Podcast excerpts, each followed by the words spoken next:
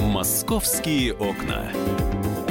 На радио «Комсомольская правда».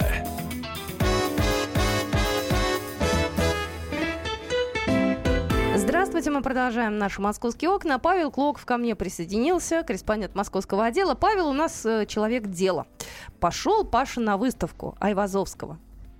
И мало того, что насладился, естественно, шедеврами, так еще и узнал кучу интересных вещей. Потому что э, билеты, э, которые можно купить на выставку Айвазовского, можно купить через интернет. И вроде как, казалось, этим наведен порядок, да, билеты продаются, можно их купить, нет никакой толкучки теоретически. А по факту все получается совершенно по-другому. Паш, привет. Да, как привет. Рассказывай. А, ну, думаю, начать нужно с того, что насладился я в первую очередь, наверное, все-таки не искусством и не картинами Айвазовского, а насладился я очередью. А, Почему? Которая... Почему очередь? Ты не покупал билет через интернет? А, билеты в интернете уже давно были распроданы. Кстати, выставка вчера закрылась. Да. Все, мы уже говорим о ней как о закрытой выставке. Выставка угу. картины Вазовского на Крымском валу. А, билеты продавались в интернете заранее. Это уже опыт сложился, то есть до этого тоже так делали. И параллельно с этим организовали живую очередь, то есть в кассу, которая двигалась гораздо медленнее, чем по билетам. То есть если ты не успел купить, простой смертный, приходишь, становишься с печальным видом в эту очередь, без билетов, то ты стоишь гораздо дольше, чем с билетом. А, значит, на этот раз а, организовали посещение музея по сеансам.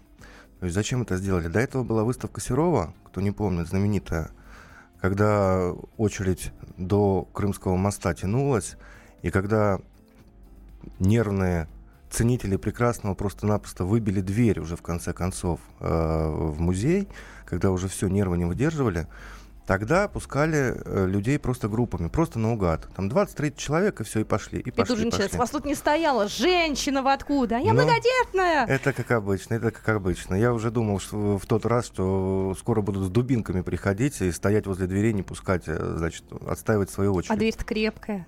Дверь крепкая. Дверь-то новая. Но под напором наших горожан она все равно не выдержала. Ее потом меняли. Ну, видео было, конечно, впечатляет. На этот раз решили э, продавать билеты по сеансам, по времени. То есть вот ты покупаешь билет, у тебя 17.00, 17.30, вот твой сеанс. Ну, вообще сеанс длится 45 минут, по-моему. Ну, в общем, в этот промежуток времени ты должна зайти в музей. И никого не волнует, успеешь ты или нет, потому угу. что ты тоже стоишь в очереди с билетами, и тебе надо, собственно говоря, в этот промежуток времени попасть, иначе он сгорит, этот билет. То есть таким образом решили упорядочить. Ну, ты знаешь, когда мы на берегу еще об этом говорили, до открытия выставки Айвазовска, у нас были представители Третьяковской галереи, мы все сошлись на том, что это действительно круто, удобно и классно. А по факту, получается, это э, такая большая кормушка для нечестных на руку людей. Кормушка, да. Кормушка, она всегда была. Так как она как реализовывается? И как ты в очереди об этом узнал? А ничего не нужно делать. Ну как, мы ходили с фотографом, с Мишей Фроловым. Миша Фролов, он опытный в, этом, в, этих, вопросах, и, в этих вопросах. И он нашел э, глазами в толпе значит, этого спекулянта, который стоял с папочкой в руках, с пакетиком, и так озирался по сторонам, немножко с опаской, да. Он определил, я подошел к нему, говорю, здравствуйте, вот мне нужен билет. Да, конечно, такой-такой сеанс, взрослый билет, 1000 рублей. А, номинальная цена 400 рублей взрослого билета, ну, не льготная, а взрослого билета. Ну, мы поговорили, я в конце концов раскрыл карты, признался, что я из газеты, угу. что вот пришел посмотреть, как тут спекулянты работают. Его этот факт абсолютно не смутил, потому что он знает, что никакого наказания за это он не понесет.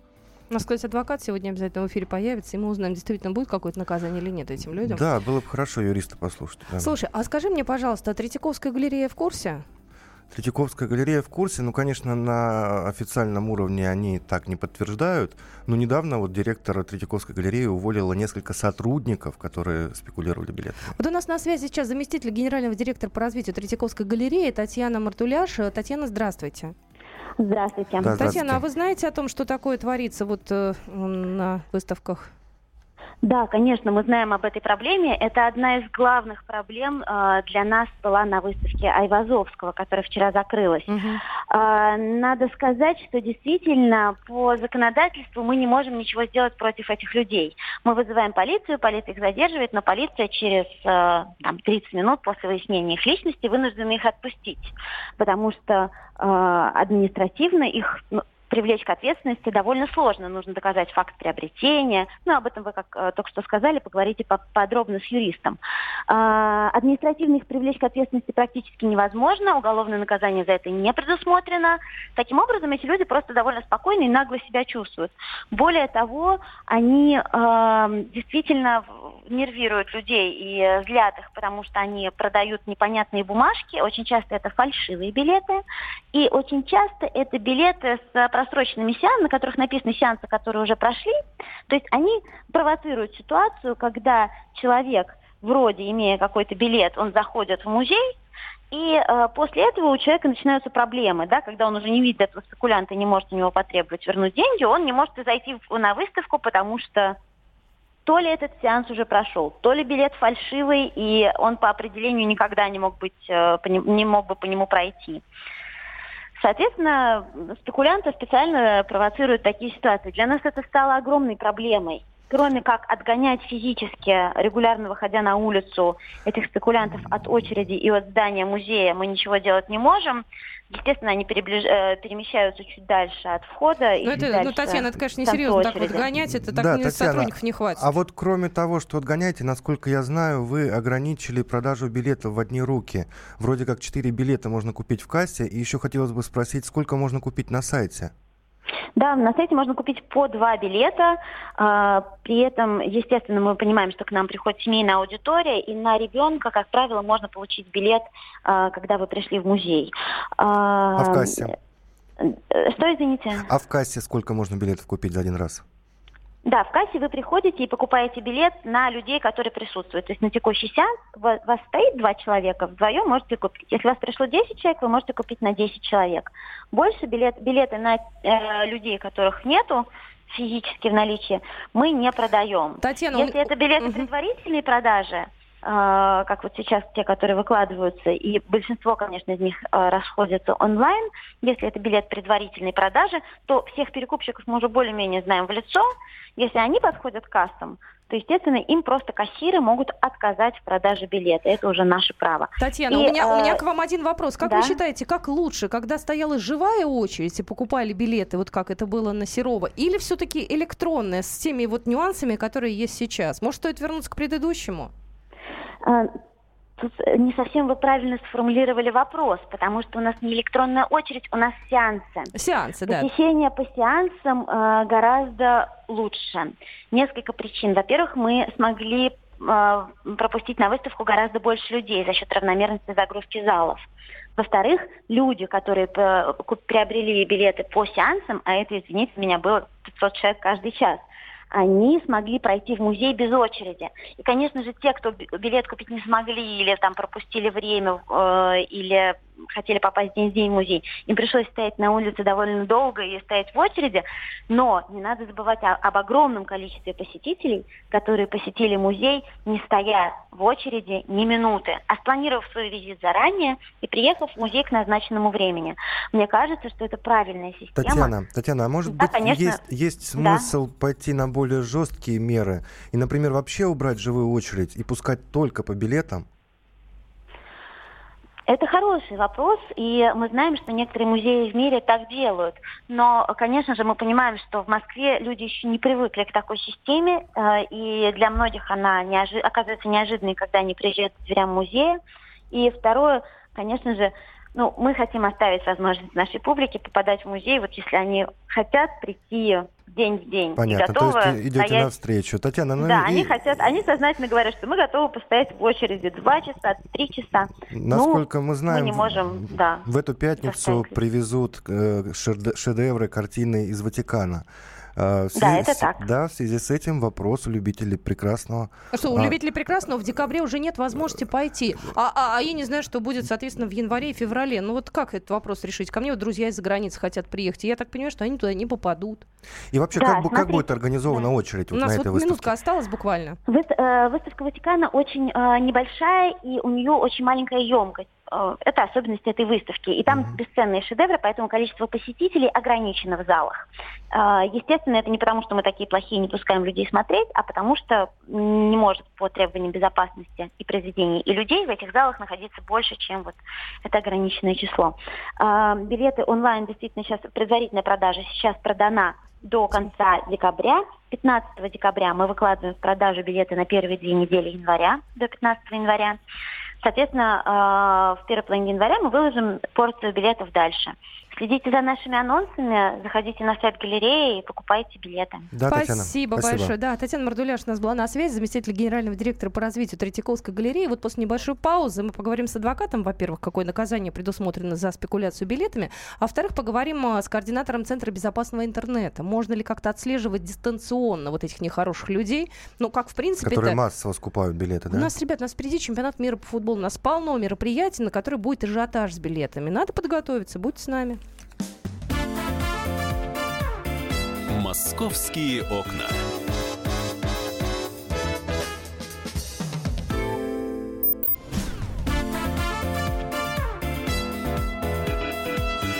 Московские окна. На радио. Комсомольская правда.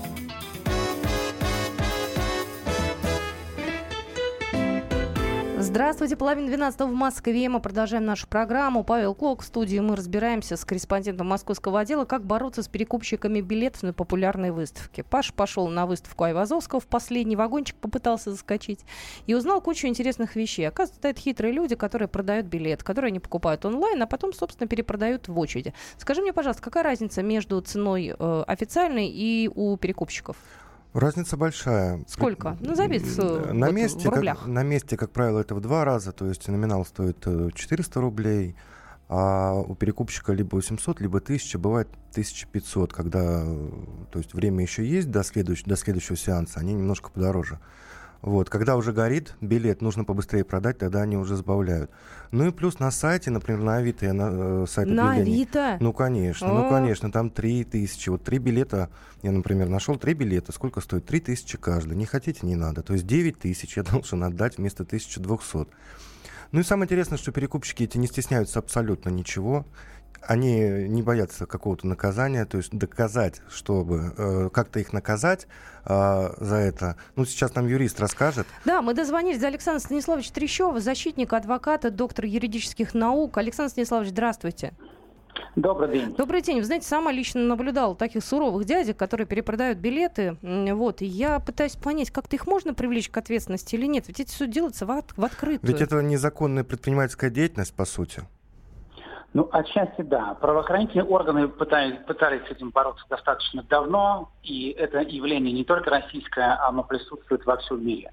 Пойдите, пожалуйста, в Мэдисон Сквер Гарден на какой-нибудь хороший хоккейный матч или какую-нибудь певицу популярную, вы увидите, что, несмотря на то, что стражи порядка стоят рядом полицейские, тем не менее всегда шныряют какие-то люди, перепродавая какие-то билеты. Но, конечно же, это наказуемо. Я напомню, что президент Путин сделал специальный федеральный закон, ввели перед Олимпиадой, где наказание за перепродажу билетов было до 1 миллиона. То есть э, на физических лиц в 10 раз штраф накладывали больше, чем стоимость билетов, а на юридические лица порядка там в 20 раз.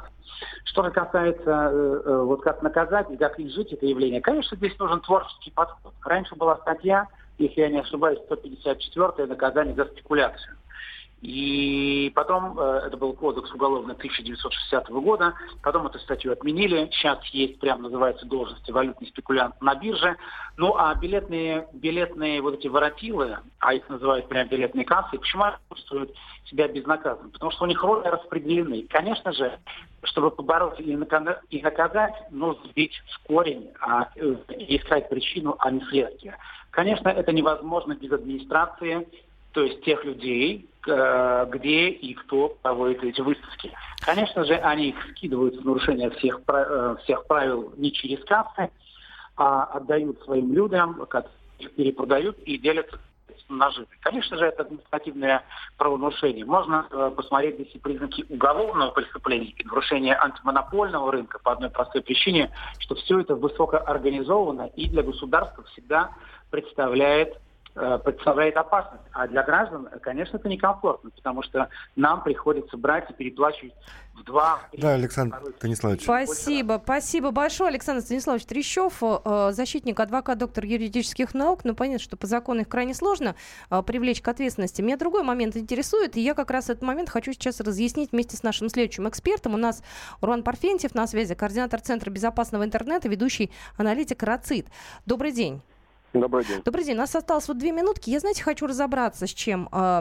Вчера ехали с супругом, тоже этот вопрос обсуждали. А можно ли как-то продавать билеты по IP? Я не знаю, предъявлять потом паспорт, чтобы можно было как-то вот этот момент, ну, я не знаю, обезопасить, что ли?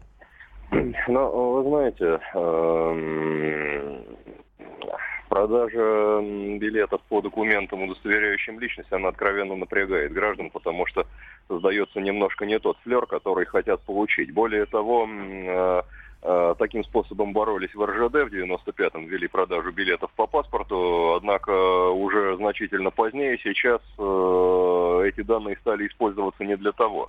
Тем не менее, на Западе действительно используют идентификацию покупателя, используют э, номера кредитных карт, по, при помощи которых в интернете приобретался тот или иной билет, допустим, на железную дорогу скидочной, или что-то подобное, что позволяет избежать вот таких вот массовых скупок э, билетов и их э, перепродажу неучтенным способом где-то в мире могут побороть вот эту вот всю коррупцию. Я просто помню, были хитрые махинации, когда Олимпиада шла в Рио, да, там один из э, чиновников олимпийских приторговывал. То есть каким-то образом можно вот волевым решением это прекратить? Ну, э, э, можно, во-первых, эм, электронным контролем за всей массой билетов, которые выпускаются, то есть должно быть четко видно, что эти билеты проходили значит, через вот этот онлайн-магазин, через э, ту же онлайн-кассу, ну и, соответственно, чтобы избежать э, спекуляции на э, низовом уровне, вот не то, что говорил э, мой коллега, когда uh-huh. это пилят наверху, а uh-huh. обычные спекулянты, значит, которые перепродают билетики около кинотеатра. Значит, это, конечно, идентификация, но ни в коем случае не по паспорту, не с внесением в какие-то там базы данных, э, чтобы, не дай бог, этим э, кто-нибудь неправильно не воспользовался вплоть до госорганов. Значит, а указание документа, допустим, той же кредитной карты, и потом просто, значит, при использовании сверяют, значит, то не то. Если то, заходи. Если не то, пожалуйста, на выход. Спасибо большое. Да, у нас на связи был Урван Парфентьев, координатор Центра безопасного интернета, ведущий аналитик РАЦИТ. Э, ну, тебя убедили, нет, Паш, наши эксперты? Убедили или нет, не могу сказать. Это, конечно, не моя сфера деятельности. Но вот побывав там и посмотрев на все это дело и немножко изучив вопрос, я пришел к одному выводу – что нужно покупать билеты заранее, не надеяться на авось, не идти, тем более с детьми, в мороз, становиться в эту очередь. Это нервы, это, это вполне э, даже угрожает здоровью. Э, покупать билеты заранее. Интересоваться сейчас все в, в открытом доступе. Заранее сообщают, где какая выставка, как приобрести билеты, сколько стоит. То есть только так. Это мы еще о культуре Быть говорили. Это мы еще не касались различных спортивных мероприятий. У нас чемпионат мира по футболу, у нас Кубок Конфедерации в следующем году. У нас такое количество спортивных мероприятий. На Будем которые... с тобой каждый день эфиры собирать по вопросу перекупщиков. Да, да, да. Ну, вообще, знаешь, я смотрю на этих людей, я не понимаю, почему эти мужчины суровые, они ведь, как правило, такие дядьки серьезные. Почему они не хотят работать? На этом мы с тобой попрощаемся уже. Павел Клоков был в эфире, я Екатерина Шевцова. «Московские окна».